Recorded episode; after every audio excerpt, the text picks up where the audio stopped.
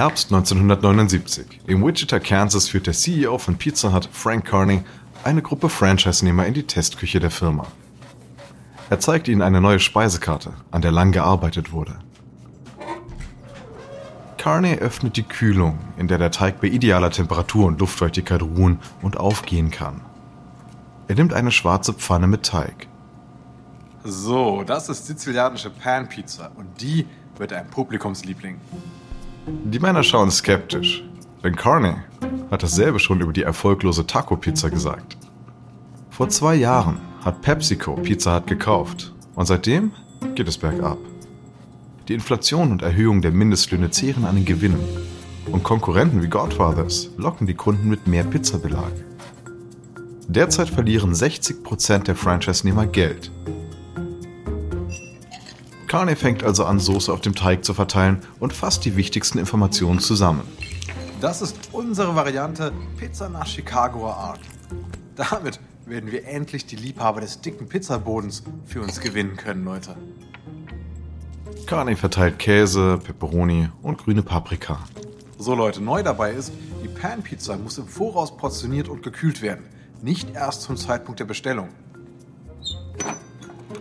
Ein Franchise-Nehmer unterbricht Carney. Es gibt also zwei Arten von Teig, richtig? Für normale Pizza und für die Pfannenpizza. Ja, ganz genau. Und Sie müssen dazu Pfannen, Pfannenwender und Korkunterlagen kaufen. Äh, Korkauflagen?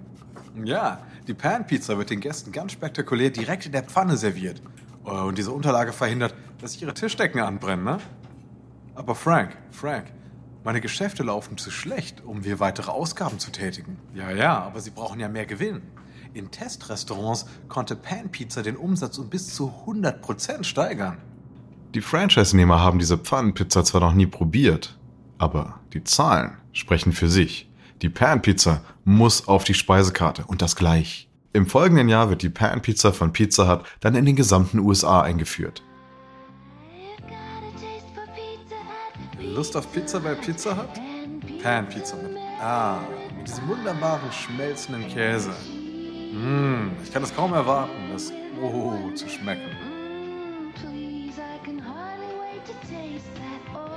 Eine derart gute Pan-Pizza bekommen Sie nur im Pizza Hut vor Ort. Pizza Hut, Heimat der Pan-Pizza. Pan-Pizza schafft es Liebhaber von dicker und dünner Kruste unter den roten Dächern von Pizza Hut zu vereinen. Bald verschwindet die Bedrohung durch Godfathers und Pizza Hut ist wieder im Kommen. Doch mitten im Aufwärtstrend gibt es eine Überraschung. Denn Domino's macht mächtig Dampf, um die Spitzenposition zu übernehmen.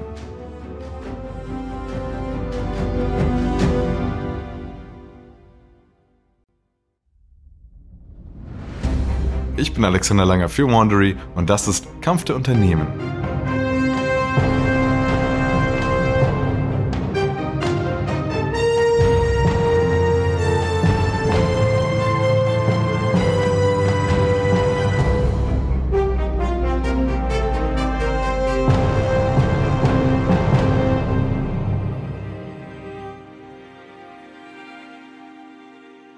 In der letzten Folge schloss sich Pizza Hut dem PepsiCo-Imperium an und Domino's kämpfte mit Schuldeneintreibern. Aber jetzt, schuldenfrei, hofft Domino's, sich zur größten Pizzakette der USA zu entwickeln. Dies ist Episode 3 von Kampf der Pizzagiganten. Ausgeliefert.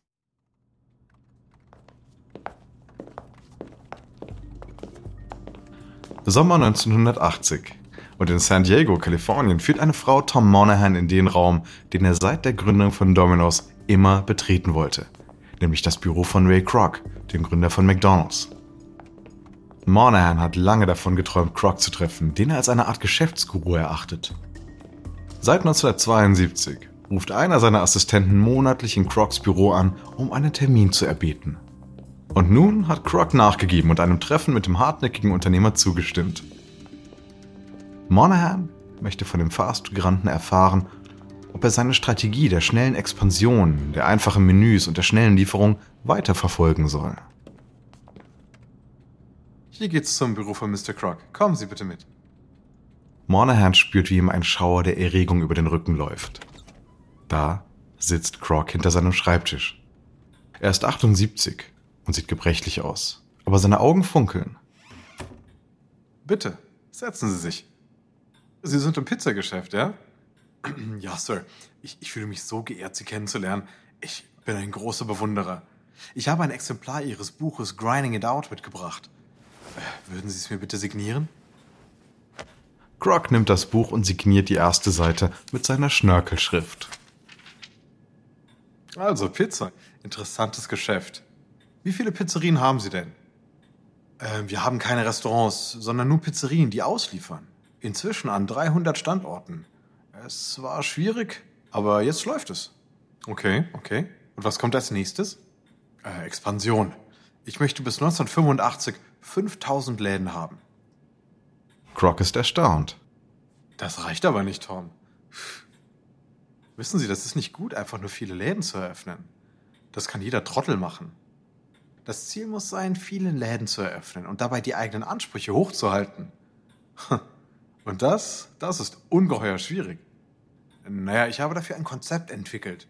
Franchise-Nehmer können bei mir nur Frauen und Männer werden, die mindestens ein Jahr lang als Angestellte erfolgreich ein Dominos geführt haben.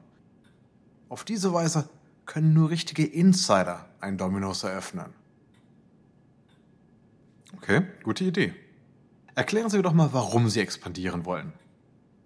Also, ich, ich möchte, dass Dominos groß wird. So richtig, richtig groß. Dominos soll ein Name werden, den alle kennen. Äh, so wie McDonald's. Croc beugt sich vor. Tom, ein Ratschlag. Sie haben es bereits geschafft. Ihr Unternehmen liefert Ihnen bereits alles, was Sie brauchen. Sie sollten sich entspannen, lieber auf Nummer sicher gehen. Spielen Sie nicht mit dem, was Sie schon haben.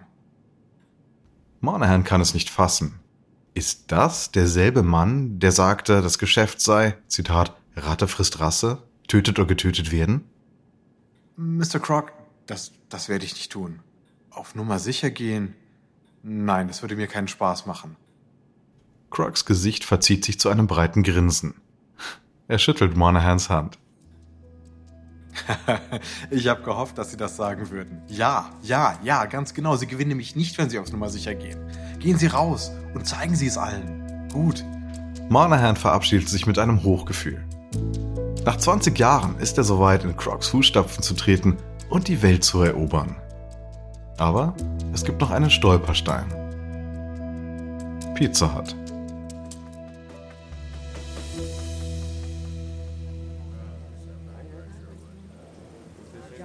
...1982 und in Tupelo hilft Frank Fowler, der Manager des Pizza Hut Restaurants, den Passagieren in einen Heißluftballon. So, hallo und herzlich willkommen an Bord der Cloudbuster. Nur noch ein paar letzte Checks und dann sind sie in der Luft. Fowler zündet den Brenner und der Cloudbuster beginnt seinen Aufstieg. Bald wird der gestreifte Ballon mit seinem riesigen Pizza Hut Logo meilenweit zu sehen sein. Fowler bietet den Einwohnern der Stadt gratis Ballonfahrten an und er tut es aus Bosheit.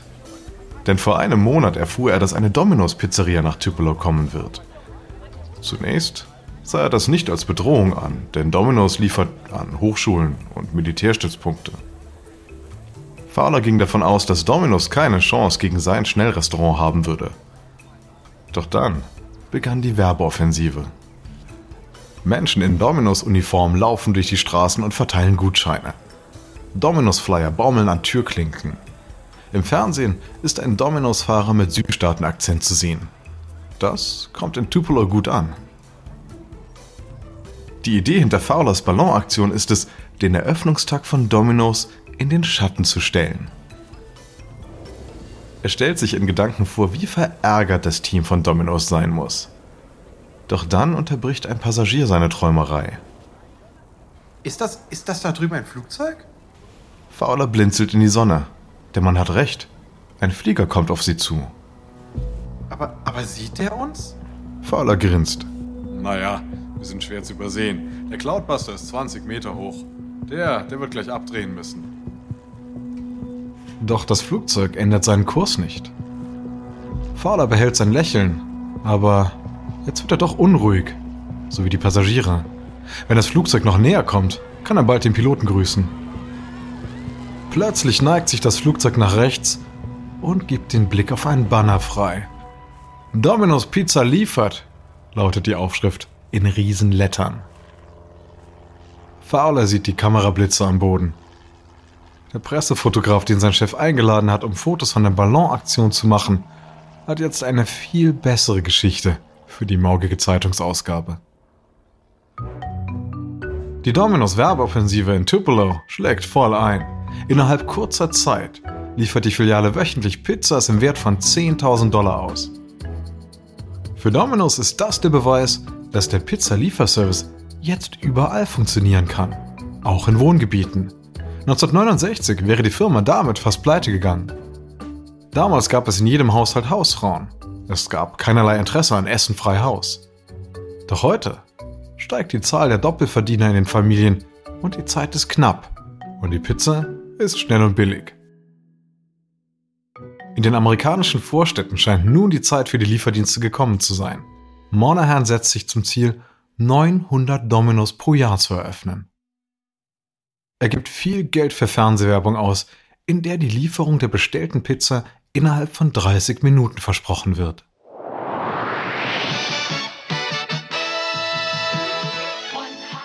Eine heiße Nummer ist alles, was Sie brauchen. Domino's Pizza liefert in 30 Minuten, schnell und kostenlos. Domino's Pizza liefert. Die Qualität schafft es bis zu ihrer Tür. Domino's Pizza 30 Minuten schnell und kostenlos. Domino's Pizza liefert. Kein Problem. Während sich die USA für die Lieferung erwärmen, bekommt Pizza Hut eine kalte Dusche ab. Sommer 1984. Im Konferenzraum von Pizza Hut streiten sich die leitenden Angestellten darüber, wie sie mit Domino's umgehen sollen. Der Vertriebsleiter macht die Sache besonders dringlich. Wir müssen sofort in den Lieferservice einsteigen, sonst zieht Domino's ein für alle Mal vorbei. Ein Development Manager bemerkt, Entschuldigung, aber waren Sie überhaupt schon mal in einer unserer Filialen? Die Restaurants sind einfach überhaupt nicht fürs Ausliefern ausgelegt. Die Küchen wären komplett mit den Telefonbestellungen überfordert. Wenn wir das so mir nichts, dir nichts ungeplant angehen, zerstören wir das, was wir bisher aufgebaut haben. ein Senior Developer nickt. Ja, ja. Also außerdem schmeckt die Lieferpizza doch immer genauso wie dieser Karton, in dem sie geliefert wird, oder? Das ist doch unter unserer Würde. Da wird doch nur unser Ruf geschädigt. Und geht das Liefern nicht auch auf Kosten des Umsatzes in unseren Restaurants? Für Pizza ist das die entscheidende Frage. Das zusätzliche Angebot ist nur dann sinnvoll, wenn es neue Kunden anlockt und den Umsatz steigert. Aber was ist, wenn es die Menschen dazu bringt, ihr Essen nur mehr zu bestellen, statt ins Restaurant zu gehen? Denn das würde den stationären Umsatz senken und die Finanzierung der Expansion ins Liefergeschäft gefährden. Ein Mann mit tiefschwarzem Haar unterbricht die Stille. Es ist Steve Reinemund, der neue Senior-Vizeleiter für das operative Geschäft. Tja, wir könnten einige eigenständige Filialen eröffnen, um zu sehen, wie sich das Liefergeschäft auf die örtlichen Pizza-Restaurants auswirkt. Ein Business Developer stimmt zu. Hm, könnte gehen, könnte gehen. Wir müssten den Test allerdings mit den eigenen Standorten machen, denn kein Franchise-Nehmer wird sich als Versuchskaninchen anbieten. Und die Filialleiter in der Nähe der Lieferpizzerien, die werden mit Einbußen befürchten. Reineman fährt sich mit der Hand durchs Haar. Nun, in diesem Fall müssen wir diesen internen Widerstand überwinden. Das Unternehmen befindet sich an einem wirtschaftlichen Kipppunkt und die Geschäftsführer wissen das. Sie wollen zwar ihre Filialleiter nicht unter Druck setzen, aber sie können Dominos auch nicht ignorieren. Doch sie sind sich auch im Klaren, dass ein überstürzter Einstieg ins Liefergeschäft ihr eigentliches Imperium zu Fall bringen könnte. Also wählen sie den Mittelweg. Sie führen den Lieferservice langsam ein, um die Auswirkungen auf die bestehenden Restaurants abzuschätzen. Derweil nimmt Dominos Geschäft an Fahrt auf. Jeden Tag öffnen drei weitere Dominos ihre Pforten, was die Aufgabe für Pizza Hut, den Rückstand aufzuholen, mit jeder Stunde schwieriger macht.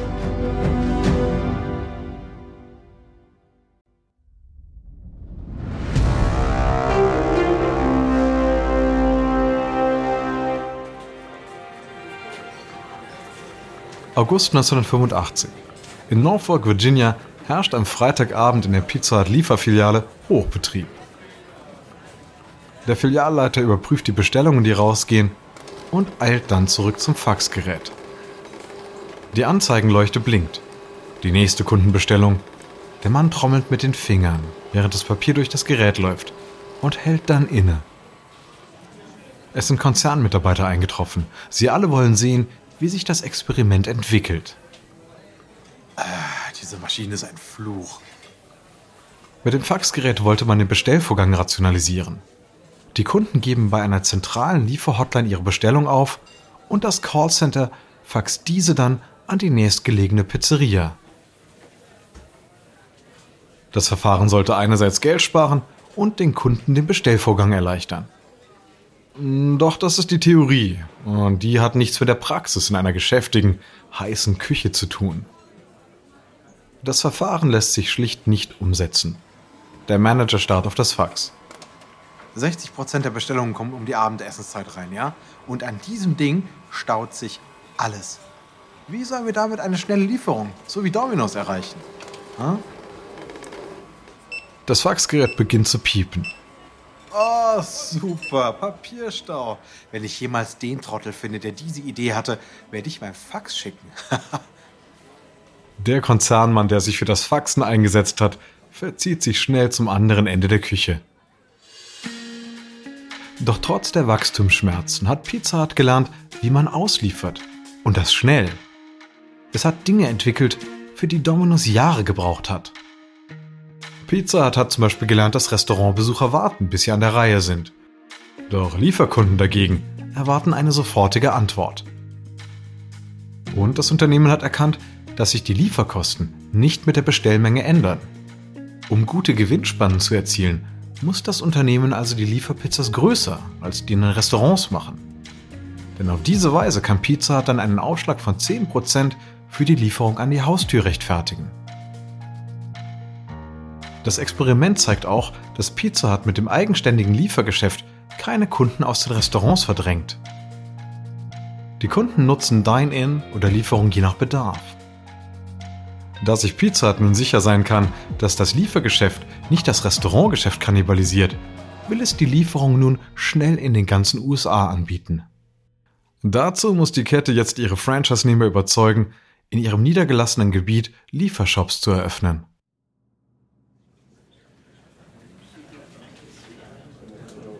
Es ist September 1985 und in Wichita in Kansas kochen die Spannungen in der Pizza-Zentrale hoch. Im Besprechungsraum will der Vorsitzende Arthur Gunter die Top-Franchise-Nehmer für den Lieferdienst gewinnen. Domino's ist auf dem Vormarsch. Ich möchte deswegen, dass Sie alle in Ihren Gebieten Lieferpizzerien eröffnen. Aufregung macht sich breit. Ein Franchise-Nehmer mit mehr als 100 Restaurants im Süden meldet sich zu Wort. Ja, hallo. Die meisten meiner Restaurants sind in kleinen Städten, in denen es kein Domino's gibt. Domino's ist für mich überhaupt kein Problem. Warum sollte also ich einen Kredit aufnehmen, um Lieferläden zu eröffnen? Und überhaupt, was bringen die uns denn eigentlich ein finanziell? Gante stottert. Naja, also, also es sind, es sind Testfilialen. Die, äh, die, Kosten, die Kosten sind natürlich erstmal, erstmal höher. Der Franchise-Nehmer unterbricht. Moment, Moment. Wollen Sie uns etwa sagen, dass wir mit diesen Shops Geld verlieren? Ja, also zunächst schon, aber okay, wie viel denn minus? Wie viel? Drei Millionen pro Monat. Was? Das ist ja wohl ein Witz. Ja, aber, aber Sie werden in drei Jahren, in drei Jahren werden Sie in den schwarzen Zahlen sein. Die Franchise-Nehmer sind schockiert. Einer von ihnen schreit von hinten: Ich bin raus. Sie können mich nicht zwingen, das zu machen. Niemals. Gunters Frustration kocht über. Aber sehen Sie denn nicht, dass Abwarten keine Lösung ist? Wenn Sie in Ihrem Geschäft nicht ausliefern, dann wird es jemand anderes tun. Hier geht es um unser aller Zukunft. Notfalls werde ich die Franchise-Vereinbarung ändern. Und ich werde Sie dazu zwingen. Ganz einfach. Naja, aber Moment. Das können Sie Auf keinen Fall. Gunters Drohung löst einen Aufruhr aus. Manche Unternehmer schreien, andere gehen zur Tür. Das können Sie nicht tun. Unser Geld steht hier auf dem Spiel. Sie zerstören das Geschäft. Drei Wochen lang findet keinerlei Kommunikation zwischen Pizza Hut und seinen Franchise-Nehmern statt. Anstatt Domino's zu bekämpfen, wendet sich die Kette gegen sich selbst. Schließlich aber einigen sich beide Seiten auf einen Waffenstillstand. Kein Franchise-Nehmer muss expandieren, bevor nicht eine Einigung über das Vorgehen erzielt ist. Die Zentrale beschließt aber die rasche Einführung von Lieferdiensten an den von ihr selbst geführten Standorten. Oktober 1985. In einem Konferenzraum in Las Vegas steht Tom Monahan, der CEO von Domino's, vor einer Gruppe seiner leitenden Franchise-Nehmer. Er winkt mit der Morgenausgabe von USA Today, mit einem breiten Grinsen im Gesicht. Hat jemand von Ihnen das Interview mit Arthur Gunter von Pizza Hut gelesen? Er will im nächsten Jahr 700 Liefershops eröffnen. Monahan lächelt, während seine Franchise-Nehmer buhen. Monahan rückt seine Brille zurecht. Mr. Gunter sagt auch, Moment, ich zitiere, Domino stellt im Moment unsere größte Bedrohung dar. naja, das will ich hoffen. Genau. Richtig so. Monahan wirft die Zeitung beiseite und geht auf und ab, wie ein Boxer, der sich für den Kampf aufwärmt. Er fühlt sich elektrisiert. Darauf hat er jahrelang gewartet, die Chance, sich mit Pizza Hut zu messen. Und jetzt ist dieser Moment gekommen. Er wendet sich an sein Team ich habe immer gesagt, dass wir die größte Pizzakette in Amerika werden. Jetzt ist unsere Chance gekommen.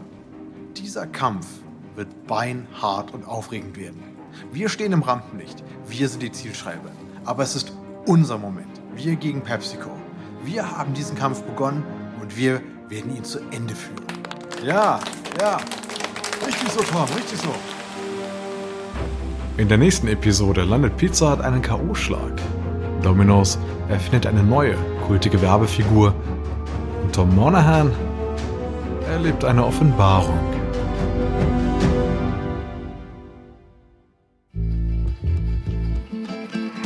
Dies ist Episode 3 von Kampf der Pizzagiganten aus Kampf der Unternehmen von Wandery.